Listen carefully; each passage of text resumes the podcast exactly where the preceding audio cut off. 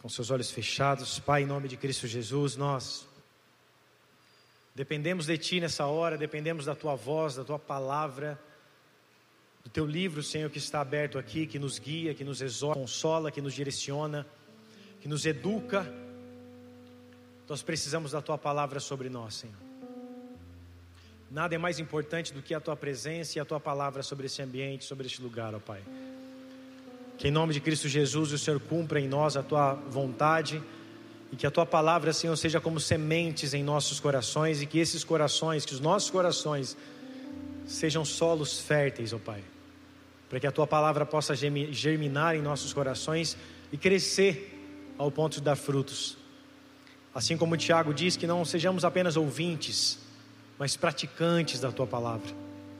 Por isso, em nome de Jesus, Pai, cuida de nós você fica defasado em uma área, há uma deficiência nessa área. Por isso eles são tão importantes na vida de qualquer ser humano, na vida de qualquer homem ou de qualquer mulher. E nas nossas vidas também, como homens e mulheres de Deus, os nossos sentidos espirituais precisam também estar aguçados.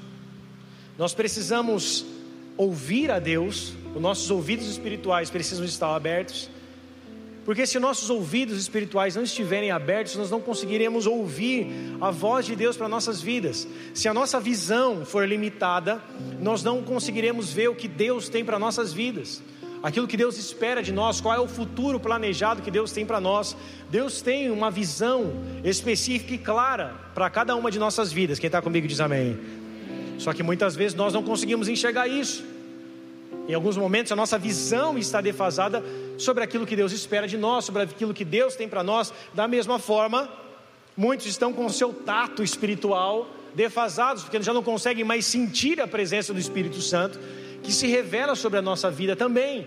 E da mesma forma, outros já não conseguem mais ouvir a Deus, porque estão com seus ouvidos, tapados espiritualmente falando já não conseguem mais discernir a voz de Deus, já ficam na dúvida se é Deus ou não falando, porque estão com deficiências espirituais nessa área. E eu quero ler um texto com vocês, no livro de 1 Reis, capítulo 19, verso de número 1, nós vamos ler até o verso de número 16. 1 Reis 19, do 1 ao 16, se quiser acompanhar no telão também, você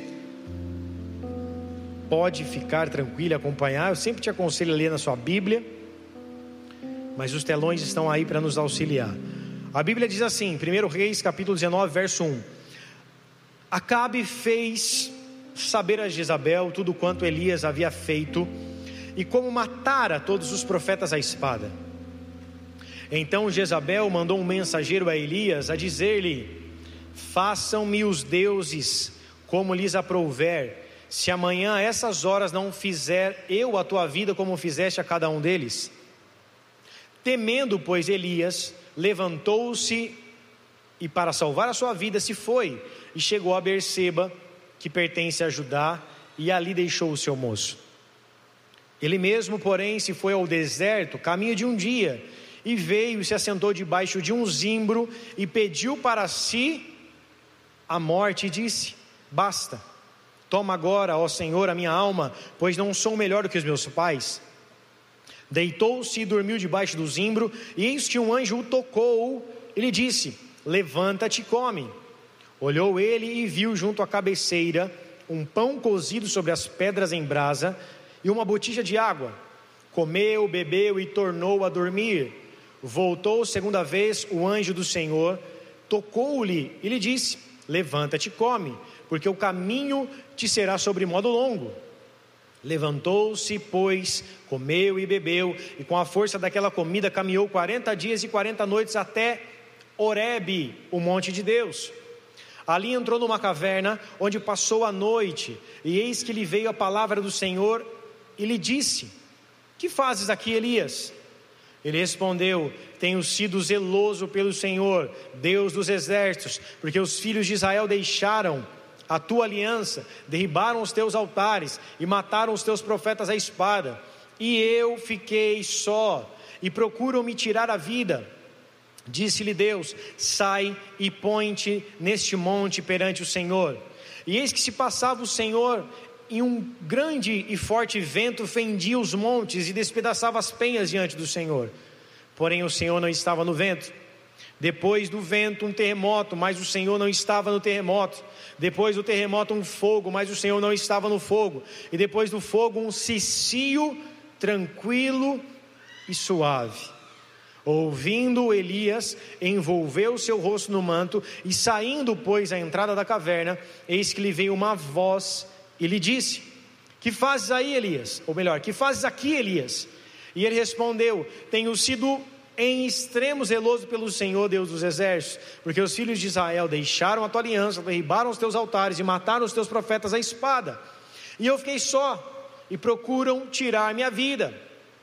Disse o Senhor: Vai e volta ao teu caminho e para o deserto de Damasco, e em chegando lá, unja Azael, rei sobre a Síria, a Jeú, filho de Ninze, ungirás rei sobre Israel, e também Eliseu, filho de Safate, de Abel, Meolá, ungirás, ungirás profetas em, profeta em teu lugar.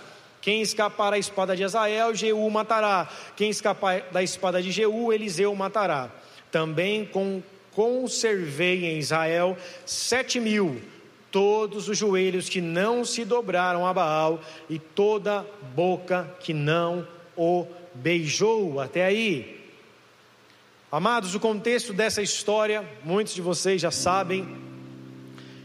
1 Reis capítulo 18 fala a respeito de uma batalha épica entre os profetas de Baal e Elias, o único profeta de Deus naquele momento.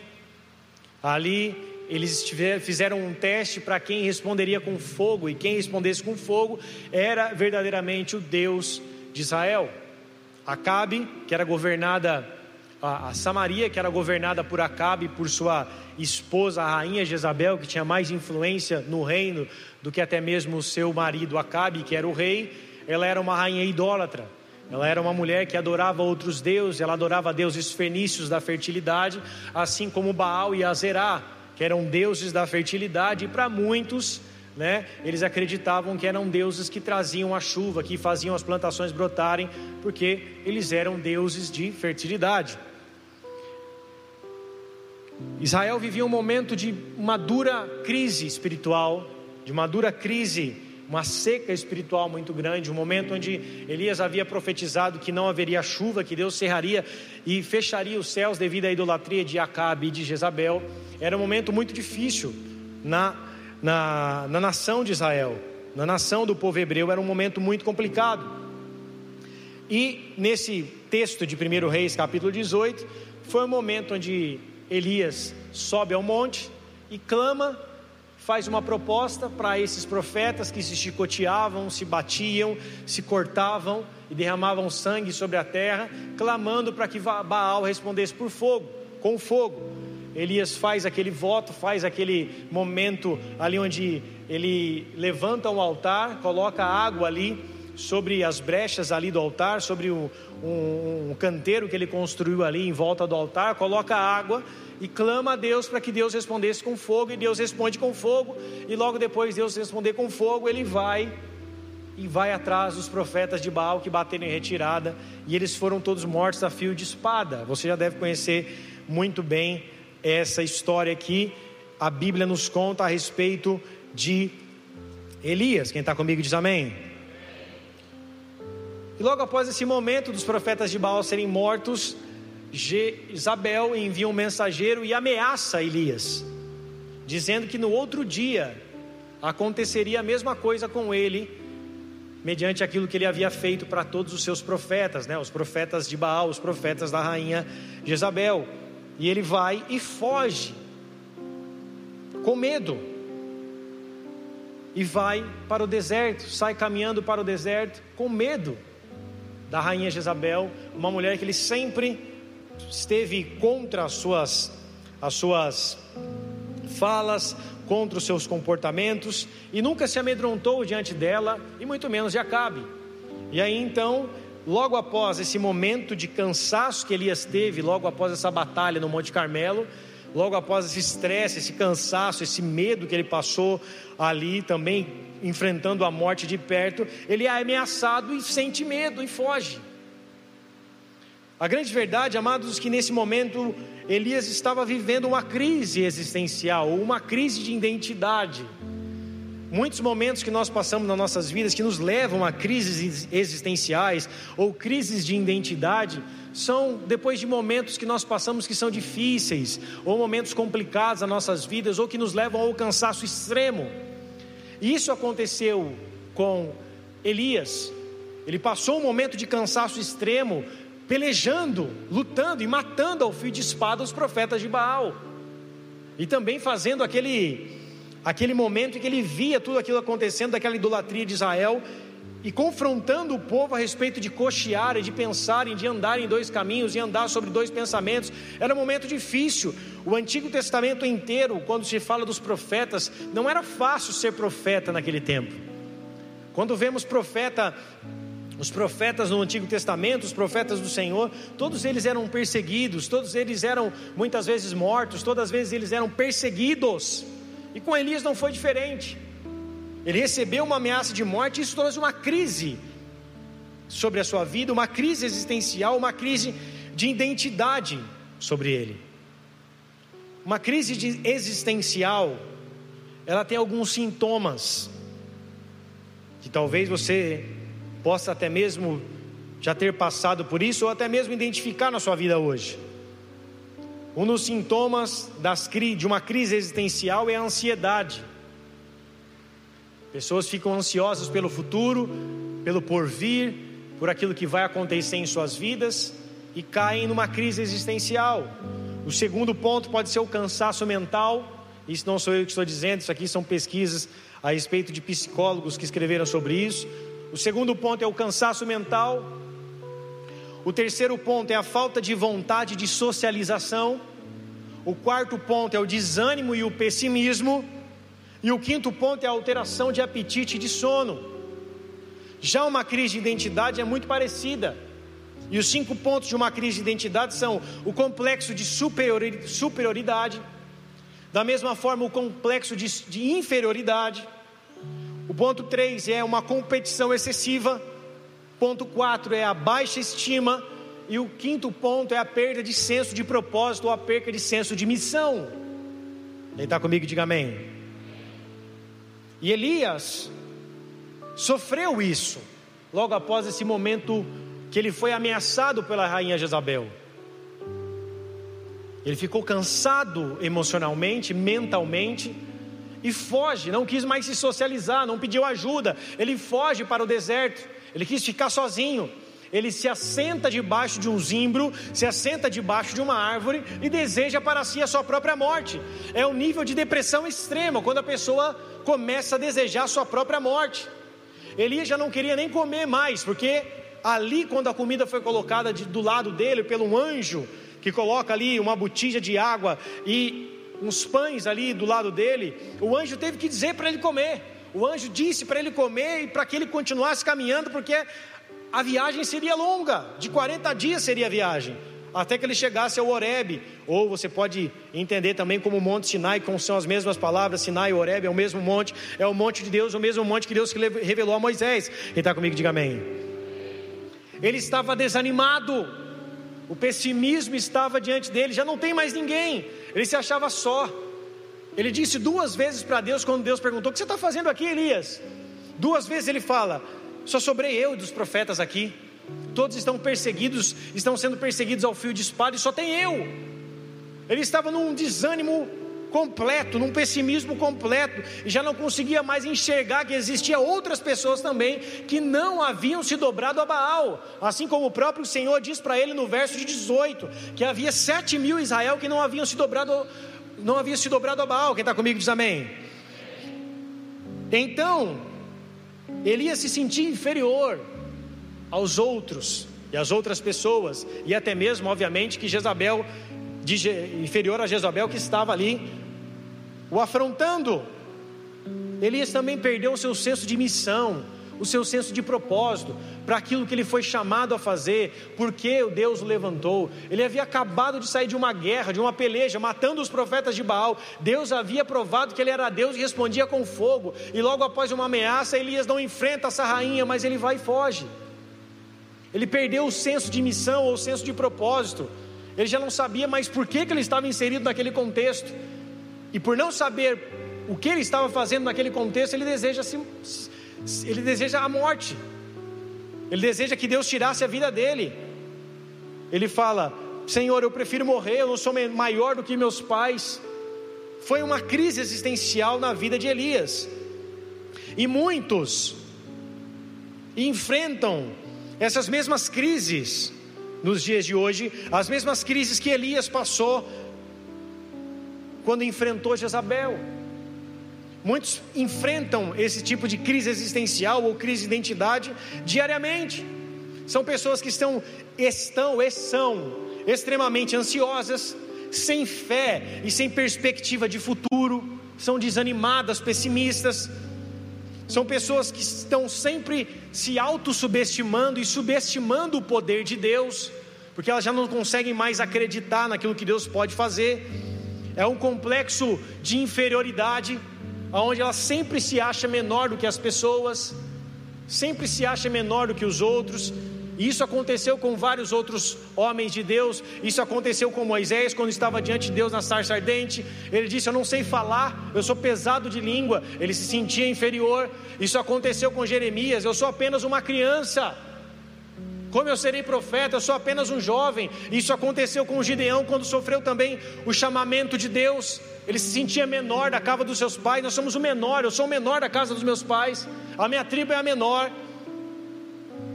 E muitas vezes pessoas estão vivendo dessa forma, se auto-subestimando e subestimando o poder de Deus, subestimando a chamada de Deus para a vida de cada um, para as suas vidas, porque estão sem expectativa, sem fé no futuro estão cansadas, estão se tornando especialistas em dar desculpas.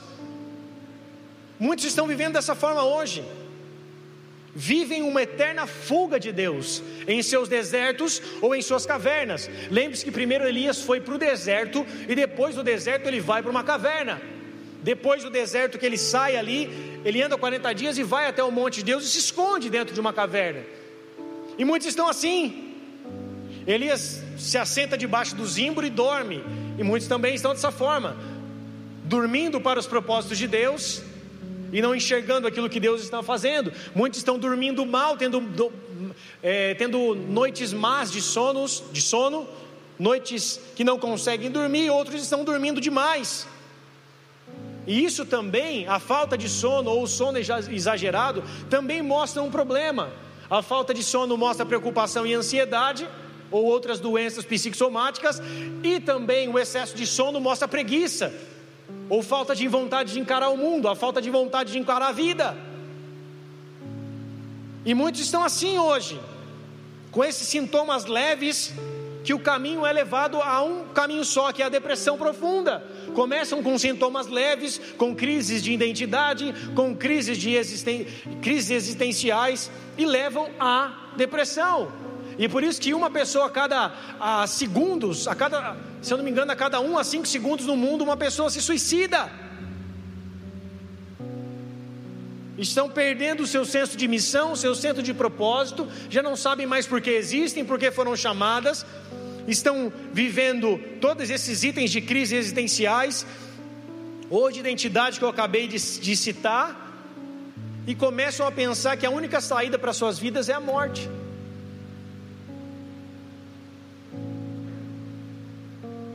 Talvez você já tenha vivido por, passado por isso, ou visto alguém de perto na sua casa, na sua família, assim como eu vivi isso. Você já sabe que esse faz, isso faz parte do meu testemunho, mas meu pai foi alguém que se suicidou. Quando eu tinha sete anos de idade, ele tira sua própria vida enforcado na janela do meu quarto. E quais eram os sintomas da vida do meu pai? Falta de socialização ele vivia sozinho, ele não tinha amigos, ele não tinha pessoas perto dele. Antes meu pai se suicidar, ele passou uma fase difícil de três anos de desemprego, onde as lembranças que eu tenho era meu pai sentado no sofá, tomando um chá e fumando um cigarro, sozinho, em silêncio. E outros momentos, quando ele ia para o bar se embriagar e voltava, quebrando a casa inteira, quebrando, batendo na minha mãe. E muitas pessoas com esse vazio existencial começam a buscar em outras fontes uma maneira de se encher.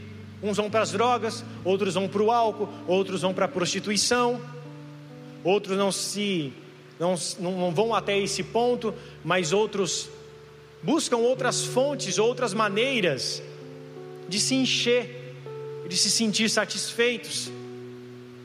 Um corre, uns correm atrás do dinheiro, outros correm atrás da profissão, enfim. Mas a grande verdade é que sentem um vazio dentro de si, não sabem por que estão inseridos nessa terra e nem qual é o propósito de Deus para a vida deles, porque perderam o senso de propósito, o senso de missão e estão andando sobre a terra sem um destino, sem um futuro, sem uma expectativa, sem uma esperança. Elias se tornou assim por causa de uma ameaça, cansado espiritualmente, com sua mentalidade escassa, cansada, uma escassez espiritual muito grande, um cansaço espiritual muito grande. E Deus começa a se revelar sobre a vida de Elias, aguçando e atiçando alguns dos seus sentidos naturais mas também aguçou e falou com ele a respeito dos seus sentidos espirituais. 1 Reis 19, do verso 5 ao 7, ele, a Bíblia fala assim: Deitou-se e dormiu debaixo de um zimbro. E eis que então um anjo tocou e lhe disse: Levanta-te e come. Vamos por parte nesse versículo. Ele está ali debaixo de um zimbro, no lugar onde ele desejou a própria morte. E ele vê um anjo, ou seja, ele vê um anjo Deus estava aguçando a sua visão natural a respeito das coisas. Ele viu um anjo e o anjo vai lá e toca nele. O seu tato estava sendo aguçado. Porque muitas pessoas, quando estão sem, perdendo o seu senso de propósito, vivendo essa crise existencial, elas andam como se fosse o The Walking Dead, como se fossem zumbis, naturalmente falando, que já não conseguem nem ver, nem sentir, nem ouvir, nem tocar, nada. E Elias estava aqui dessa forma, desejando a morte, como um morto espiritual. E aí Deus pega o anjo e aparece para ele, o anjo vai lá e toca nele. E depois que o anjo vai lá e toca nele, diz a ele também, aguçando três sentidos espirituais: visão, ou melhor, naturais, a visão, o seu tato e também a sua audição. O anjo vai, fala com ele, toca nele, fala com ele e diz: Levanta e come. E ele vai, o verso número 6, o verso 7, ele vai e come, levanta-te e come. Aí depois a Bíblia continua dizendo: E olhou, e eis que à sua cabeceira estava um pão cozido sobre as brasas e uma botija de água, e comeu e bebeu. Ou seja, ele comeu e bebeu, comeu e bebeu, paladar, comeu e bebeu, e tornou-se a deitar. E o anjo do Senhor tornou a segunda vez e o tocou e disse: Levanta-te e come, porque muito comprido te será o teu caminho. Muitas pessoas escutam a voz de Deus, têm visões de Deus, escutam a voz do Senhor, são tocadas pelo Espírito Santo. Mas só que o seu nível de crise existencial e crise de identidade é tão grande, o seu falta de senso de propósito é tão grande, elas estão tão perdidas espiritualmente, que mesmo quando Deus se revela com um anjo, mesmo quando Deus se revela com a sua palavra, e mesmo quando Deus se revela com a provisão que foi o pão e a bebida, elas voltam a dormir, porque estão vivendo um sono profundo. Um sono profundo, parece que as suas vidas são um sono profundo. Elas dormem e acordam e parece que as coisas estão do mesmo jeito, do mesmo lugar, as coisas não avançam, nada acontece. E aí, de novo, o anjo vai até Elias, toca nele mais uma vez, chacoalha ele mais uma vez, e diz: Levanta e come, Elias, porque muito cumprido te será o teu caminho, porque o teu caminho será sobremodo longo. Deus, amados, quando Ele nos chama, Ele nos chama para um caminho que será longo e um caminho que será estreito. A Bíblia diz que nós devemos procurar a porta estreita, porque larga é o caminho que nos leva à perdição. A porta larga nos leva à perdição. Então, o caminho que nós temos que trilhar é um caminho longo, até nós chegarmos aos céus. Quem está comigo diz amém. Por isso, nós não podemos parar no meio do caminho, no meio do deserto, debaixo de um zimbro, e pensar que aquilo é o que Deus tem para nós, pensar que acabou pensar que já não tem mais nada para nossas vidas. Ah, já cheguei até aqui, já cumpri a minha chamada, já cumpri a minha missão, já destruí com os profetas de Baal, agora eu vou parar no meio desse deserto, debaixo dessa árvore, e já não tem mais nada para a minha vida. Não! Deus tem sempre algo muito maior do que nós mesmos para nossas vidas. Deus tem sempre algo muito maior do que nós mesmos para as nossas vidas. E por isso que eu e você não podemos nos dar o luxo de parar no meio do caminho. Ah, já cheguei até aqui, já, aceitei Cristo Jesus, já fui batizado, tá bom, parei por aqui. Não, nós não podemos nos dar o luxo de parar no meio do caminho. Deus nos chamou para continuar avançando para a Sua glória. E Elias, morto espiritualmente, parou.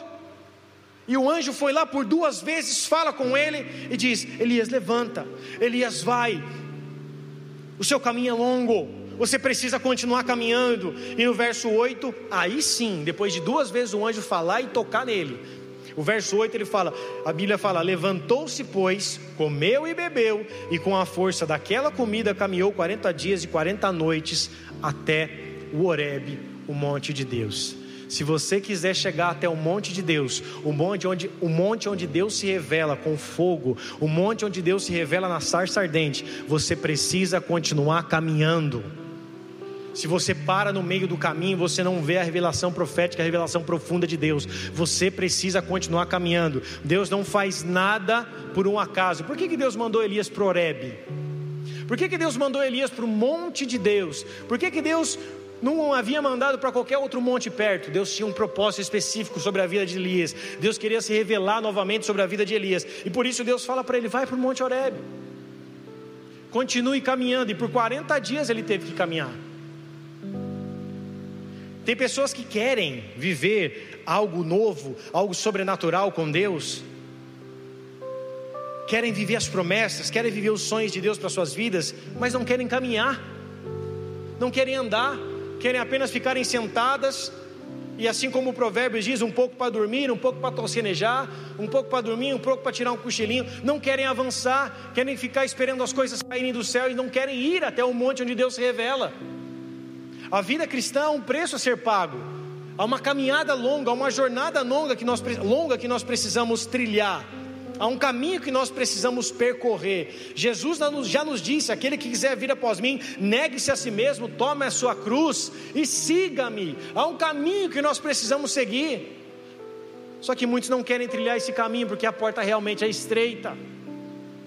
No meio desse caminho, nós vamos precisar deixar muitas coisas para trás nós vamos precisar deixar os nossos dilemas, os nossos medos, nós vamos precisar deixar nossas opiniões, nós vamos precisar deixar os nossos achismos, nós precisamos deixar tudo aquilo que nos parou no nosso passado para continuar avançando para Cristo Jesus, o nosso Senhor.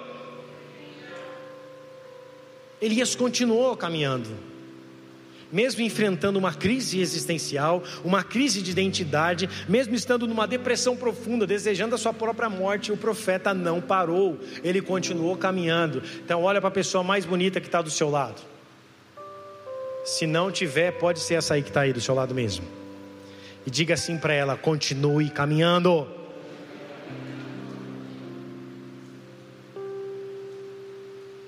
Tudo que nós precisamos é continuar caminhando. As bênçãos de Deus, muitas vezes em nossas vidas, estão no meio do caminho. Se você para, você não consegue experimentá-las. A provisão muitas vezes está no momento que você está caminhando, não no momento que você está parado. E quando eu paro no meio do caminho, quando eu deixo de caminhar e de continuar, nem que seja arrastado caminhar, eu fico perdido, sem um senso de propósito, encostado em qualquer árvore, me protegendo de qualquer outra coisa. e dizendo: Puxa vida, por que, que eu estou fazendo aqui? O que, eu estou fazendo nessa terra? Qual é o sentido da minha vida? Porque deixaram de caminhar. E Deus chama o teu povo para continuar caminhando. Elias, ele teve uma grande experiência com Deus no Monte Horebe. Lá em 1 Reis, capítulo 19, verso 11 em diante, a palavra vai dizer assim, ó: do 11 em diante.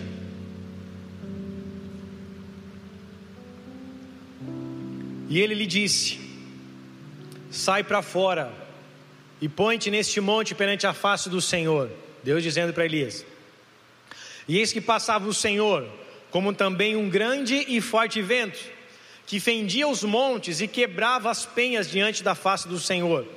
Porém o Senhor não estava no vento. Depois do vento, um terremoto também o Senhor não estava no terremoto. Depois do terremoto, um fogo, porém também o Senhor não estava no fogo. Depois do fogo, uma voz mansa. Na sua Bíblia pode estar um cicio suave, mas essa versão diz uma voz mansa e delicada. E sucedeu que, ouvindo-a, Elias envolveu o seu rosto na sua capa e saiu para fora e pôs a sua entrada na caverna. E se pôs à entrada da caverna, e eis que veio a ele uma voz que dizia: que fazes aqui, Elias? Elias estava no monte de Deus, uma caverna, mas no monte de Deus. E Deus disse para ele: Elias, vem para fora.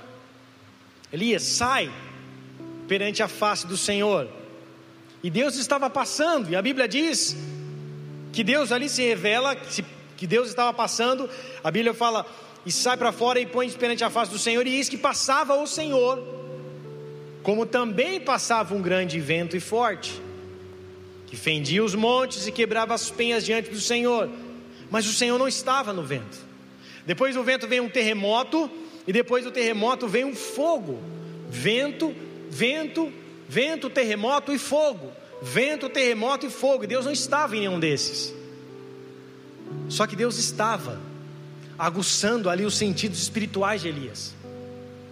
Deus estava fazendo que ele sentisse o vento, Deus estava fazendo com que ele ouvisse o terremoto, e Deus estava fazendo com que ele sentisse o calor do fogo, mesmo que Deus não estava ali, Deus estava aguçando os sentidos espirituais de Elias, preparando Elias para aquilo que Deus para aquilo que Deus queria falar com ele. E no momento oportuno ele sai para fora quando o cicio suave aparece, quando uma voz mansa e delicada aparece, ele vai para fora e ali ele escuta a voz do Senhor dizendo a ele: Elias, o que você está fazendo aqui? Isso significa, amados, que eu e você, de todos esses sentidos espirituais, o que mais precisa estar aguçado é a nossa audição. Eu preciso ouvir aquilo que Deus está dizendo. Eu preciso estar com meus ouvidos abertos para aquilo que Deus está dizendo, porque nós estamos vivendo no meio de uma geração que já não se importa mais do que com o que a Bíblia diz, não se importa com o que a palavra de Deus diz e não se importa com o que as autoridades que Deus constituiu sobre a terra dizem. Nós estamos diante de uma geração amante de si mesmo egoísta, que não se importa mais com a verdade de Deus, com a palavra de Deus, e sempre está relativizando aquilo que a palavra de Deus diz. Nós estamos vivendo uma geração que relativiza tudo. Ah, mas isso é relativo. Ah, mas aquilo é relativo. Há pessoas que já não têm mais as suas convicções bíblicas, de tanto ouvir convicções de outras pessoas já não tem mais uma verdade, tudo para elas é verdade. Ah, mas esse ponto de vista é legal, ah, esse ponto é também. Ao ponto que nós estamos vendo nos dias de hoje pessoas querendo atualizar a Bíblia. E eu e você precisamos estar com os nossos ouvidos espirituais aguçados para aquilo que Deus tem para falar ao nosso respeito e aquilo que Deus tem para falar para nossas vidas. Romanos capítulo 10, verso 17 diz que a fé, ela vem pelo ouvir e ouvir a palavra de Deus. A nossa fé só será aguçada, construída ao ouvir a sua palavra, ao ouvir a palavra de Deus. Deus mexerá com o nosso ser, mexerá com o nosso coração, com a nossa existência, ao ouvir a Sua palavra. Pela voz do Senhor foi criadas todas as coisas, e disse Deus: haja luz e houve luz. Pela palavra, todas as coisas foram criadas. Adão se escondeu de Deus não porque ele viu a Deus, mas porque ele, não porque ele viu, mas porque ele ouviu a Deus. Gênesis capítulo 3, verso 10, a Bíblia diz assim: Ouvi a tua voz no jardim, e porque estava nu, tive medo e me escolhi. Adão não havia visto a Deus depois do pecado de ter comido o fruto proibido da árvore do conhecimento do bem e do mal. Só de ouvir, ele temeu. Ouvi a tua voz e temi. Porque ele sabia que Deus havia dado uma palavra, dizendo: Adão, de todos os frutos você comerá, menos da árvore do conhecimento do bem e do mal. Não havia ainda escritura, a palavra não havia sido escrita, Deus havia falado com uma ordenança para Adão: não coma dessa árvore. Ele ouviu a voz de Deus e sabia que ele estava errado porque ele viu que estava nu devido ao seu pecado.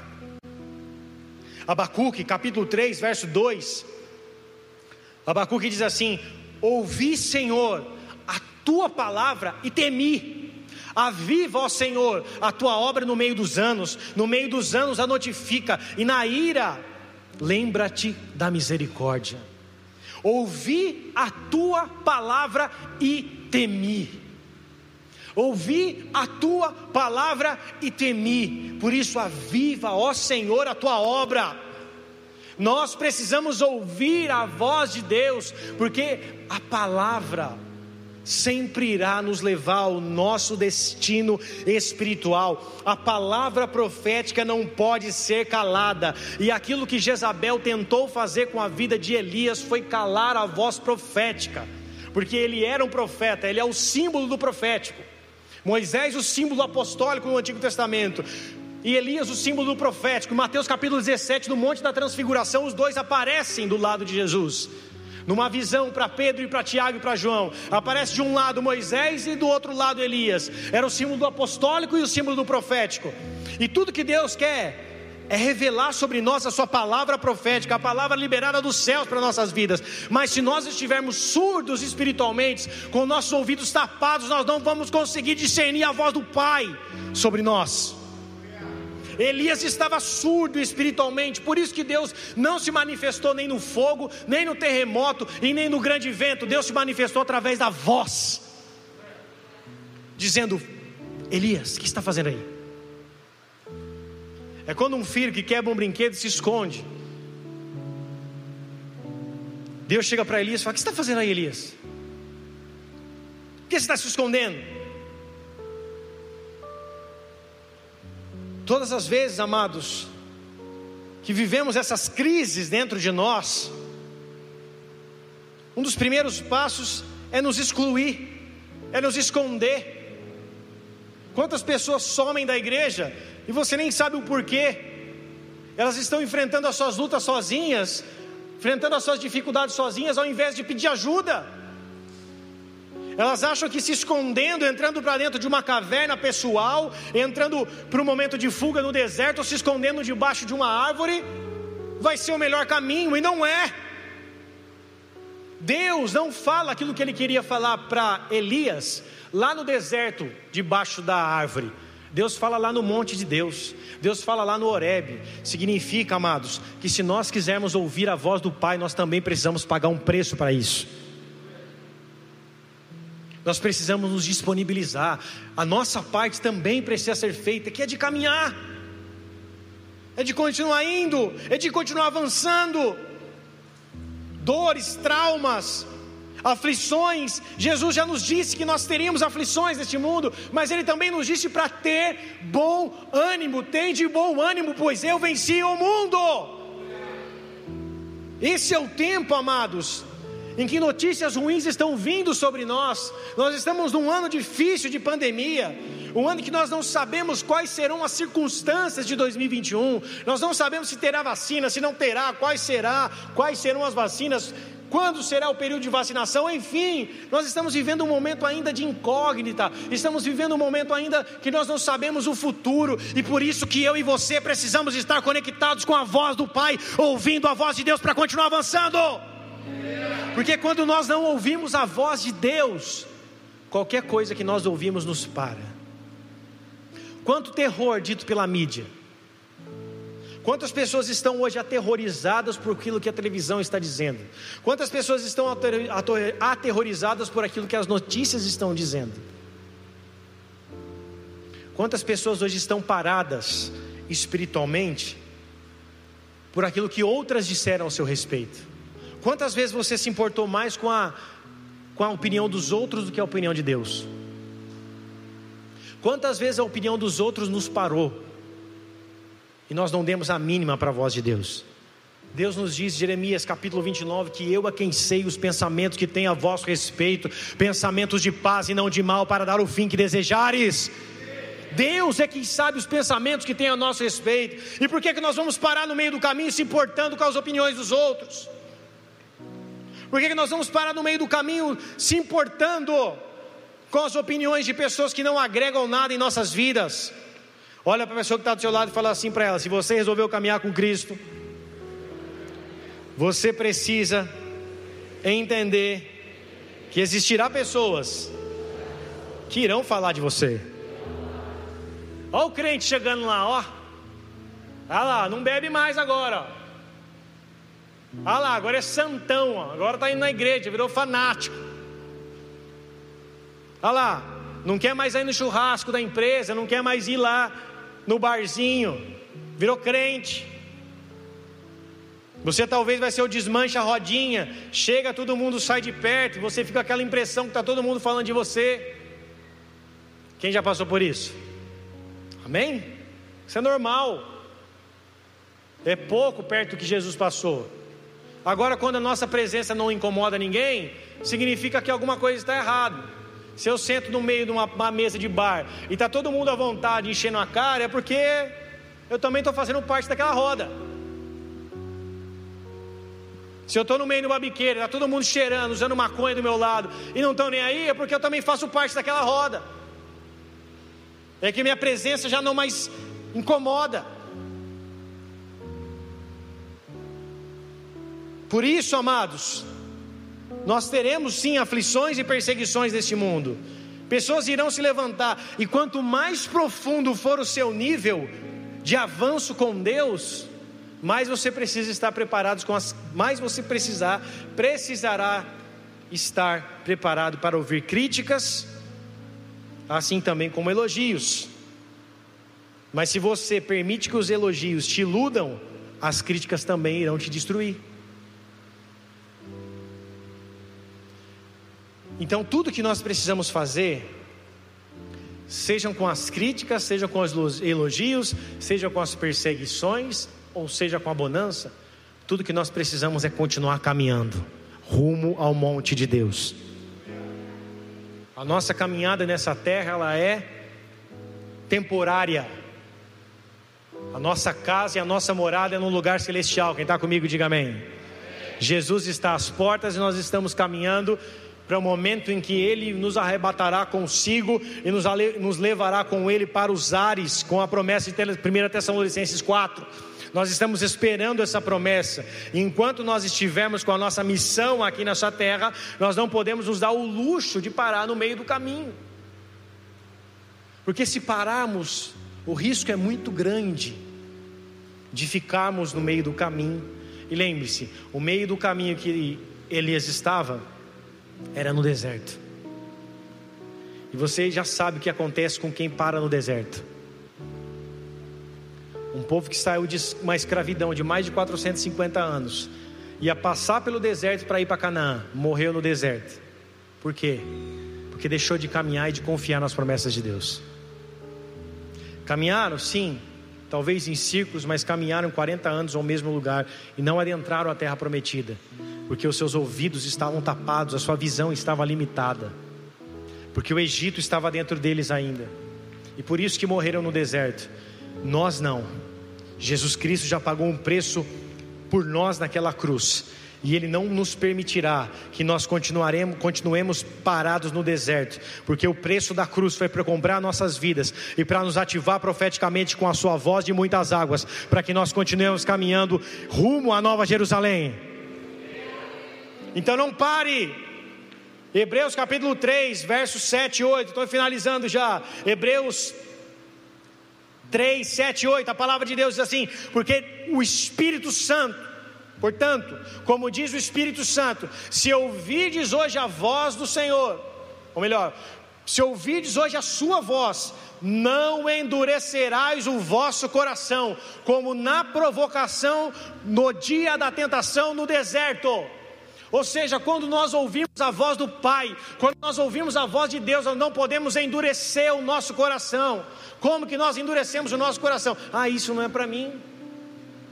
Ah, essa palavra não é para mim. Ah, eu não estou nesse momento. Ah, eu não quero viver isso. Isso é endurecer o coração. O povo do deserto viu tudo acontecer. Eles viram, sentiram, tocaram, experimentaram, mas não estava bom. As codornizes não estava bom, o maná não estava bom, a água da rocha não estava bom, a nuvem de dia, a coluna de fogo à noite, a roupa não se, não se estragando, nada estava bom. Por isso que eles não ouviam a voz de Deus, porque dentro do seu contexto nada estava bom, tudo que Deus estava fazendo para eles nada estava bom. Por isso, amados, eu e você precisamos, para continuar avançando e reconhecendo a voz de Deus sobre as nossas vidas, valorizar aquilo que Jesus já fez e aquilo que Ele está fazendo em nossas vidas. Quem aqui pode olhar para trás e ver aquilo que Jesus já fez na sua vida? Quanta coisa o Senhor já fez em nós, quanta coisa Deus já mudou na nossa história, mudou na nossa vida, mudou na nossa casa, mudou na nossa família. Tudo que você precisa é olhar para trás com olhos de gratidão. E lembrar que gratidão não é uma palavra, mas é uma atitude. Porque hoje a palavra do momento é gratidão, hashtag gratidão, hashtag gratitude. Mas a gratidão é uma atitude, hashtag gratitude. Só que a gratidão é um ato. Senhor, obrigado por aquilo que o Senhor fez por mim. E a minha vida está aqui por você. Porque da mesma forma que o Senhor fez por mim, eu estou aqui para fazer por você. O Senhor se entregou e eu entrego a minha vida a Ti também. O Senhor morreu por mim naquela cruz, se necessário for, eu morro pelo Senhor também. Porque a gratidão é uma atitude que eu e você precisamos compreender, colocando em prática. Seja grato a quem ganhou a tua vida para Jesus, seja grato a quem te batizou, seja grato a quem fez o casamento, seja grato a quem fez a apresentação dos seus filhos, seja grato a quem orou e dobrou o joelho pela tua vida, seja grato aos seus pais que trocaram as suas fraldinhas e aguentaram noites de choro e falta de sono por tua casa, causa, seja grato àqueles que te estenderam a mão quando você estava numa cova, seja grato por tudo aquilo que Deus fez e por todos aqueles que Deus usou para abençoar a tua vida. E essa gratidão precisa ser demonstrada. Nós precisamos demonstrar gratidão. Não apenas falar. Porque falar até papagaio fala. Se ensinar o papagaio falar gratidão, ele fala. Nós precisamos demonstrar gratidão, porque quando nos lembramos da onde Deus nos tirou, nós não paramos no meio do deserto. Quando nós lembramos da onde Deus nos tirou, nós continuamos avançando, porque reconhecemos que não queremos voltar para o lamaçal do pecado. Eu sei de onde Deus me tirou. E para lá eu não quero voltar. E por isso que o apóstolo Paulo fala em Filipenses capítulo 3, verso 14: Eu prossigo para o alvo, para o prêmio da soberana vocação de Deus em Cristo Jesus. Eu prossigo, eu estou continuando a caminhar, eu estou prosseguindo para o meu alvo, que é o meu Senhor Jesus Cristo. Por isso, Continue caminhando. Às vezes, as bombas, as notícias, as coisas ruins que se levantam contra as nossas vidas, elas vêm com um sentimento de nos tentar parar, de nos fazer trazer o pensamento de parar no meio do caminho, de desistir, mas essas não são as vozes do Senhor para nossas vidas. Se você tem pensado em parar, se você tem pensado em desistir, significa que você está ouvindo a voz de Lúcifer, a voz de Satanás, e não a voz de Cristo Jesus que te comprou naquela cruz. Jesus te comprou não para que você fique parado no deserto, mas para que você more com Ele na casa celestial, no lugar onde há muitas moradas. Pode aplaudir o Senhor porque Ele é Deus.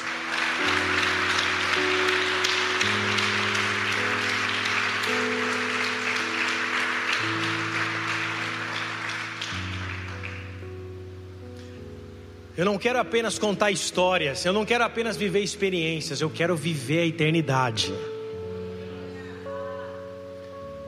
Porque Jesus disse que muitos expulsariam demônios do seu nome, curariam os enfermos.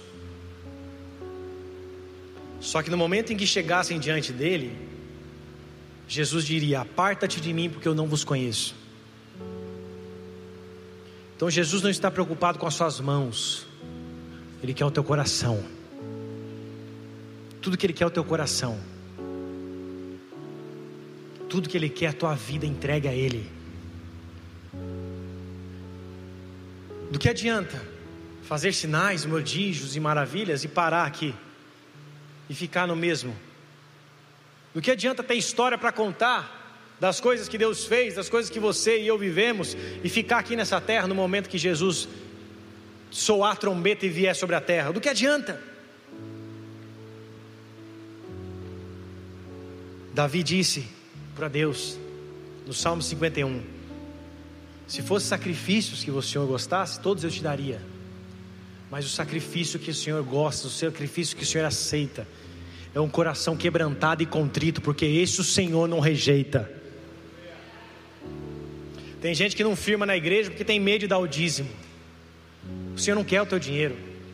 O Senhor não está nem aí para a tua vida financeira, para quantos mil você tem no banco, para quanto você tem investido. O Senhor não está nem aí para isso. O Senhor quer o teu coração, porque no dia que o Senhor tiver o teu coração, no dia que o Senhor tiver totalmente a tua vida, a tua, o teu ser por inteiro, o seu dízimo e a tua oferta vai ser apenas uma consequência da sua gratidão por aquilo que Ele tem feito. E dá comigo, diga amém. Por isso, amados, tudo que o Senhor nos quer, Ele, nos quer por completo. E por isso Ele precisa ativar a nossa audição, para que não sejamos surdos espirituais. A promessa sobre Jesus é que Ele tiraria a cegueira do povo e também tiraria os tampões, curaria os surdos, sejam eles físicos ou espirituais. Isaías 42, verso 18 do, ao 21, a Bíblia diz assim: surdos, ouvi, e vós cegos, olhai para que possais ver. Quem é cego como meu servo, ou surdo como meu mensageiro a quem envio? Quem é cego como meu amigo, e, cego como servo do Senhor? Tu vês muitas coisas, mas não observas, ainda que tenha ouvidos abertos nada ouves. O Senhor quer fazer com que a nossa, nossa visão não seja limitada, Ele quer abrir a nossa visão espiritual para que nós vejamos aquilo que Ele tem para nossas vidas, e Ele quer principalmente nessa noite ativar a nossa audição espiritual para que nós venhamos dar ouvidos à Sua voz e à Sua palavra. Marcos capítulo 17, último texto dessa noite. Marcos 7, 33, último texto dessa noite. Marcos 7, 33 ao 37. A Bíblia diz assim: E tirando a parte de entre a multidão, pôs-se-lhe os dedos nos ouvidos e cuspindo-lhe tocou na língua. E levantando os olhos ao céu, suspirou e disse: Éfata isso é, abre-te. E logo se abriram os ouvidos, e a prisão da língua se desfez, e falava perfeitamente, e ordenou-lhes que a ninguém o dissessem. Mas quando, quanto mais luz proibia, tanto mais o divulgavam, e admirando-se sobremaneira diziam: Tudo faz bem, faz ouvir os surdos e falar os mudos. Olha, Jesus cumprindo a profecia de Isaías capítulo 42, se cumprindo na vida de um cego, ou melhor, na vida de um surdo e de mudo, surdo e mudo. Jesus cumprindo e liberando a vida dele para que ele voltasse a ouvir. Amados, aqui ele curou um homem que vivia com isso, mas eu e você, que somos aqui plenos pela graça de Deus, perfeitos pela graça de Deus, precisamos que o éfata de Deus, que o abre-te de Deus, venha abrir os nossos ouvidos espirituais. Por isso, nessa noite, Deus está nos dizendo, Cristo está nos dizendo: éfata, éfata, éfata, para que a palavra de Deus se abra em nossos corações e para que nós voltemos a ouvir a tua voz. Aleluia! Feche seus olhos, cubra a tua cabeça.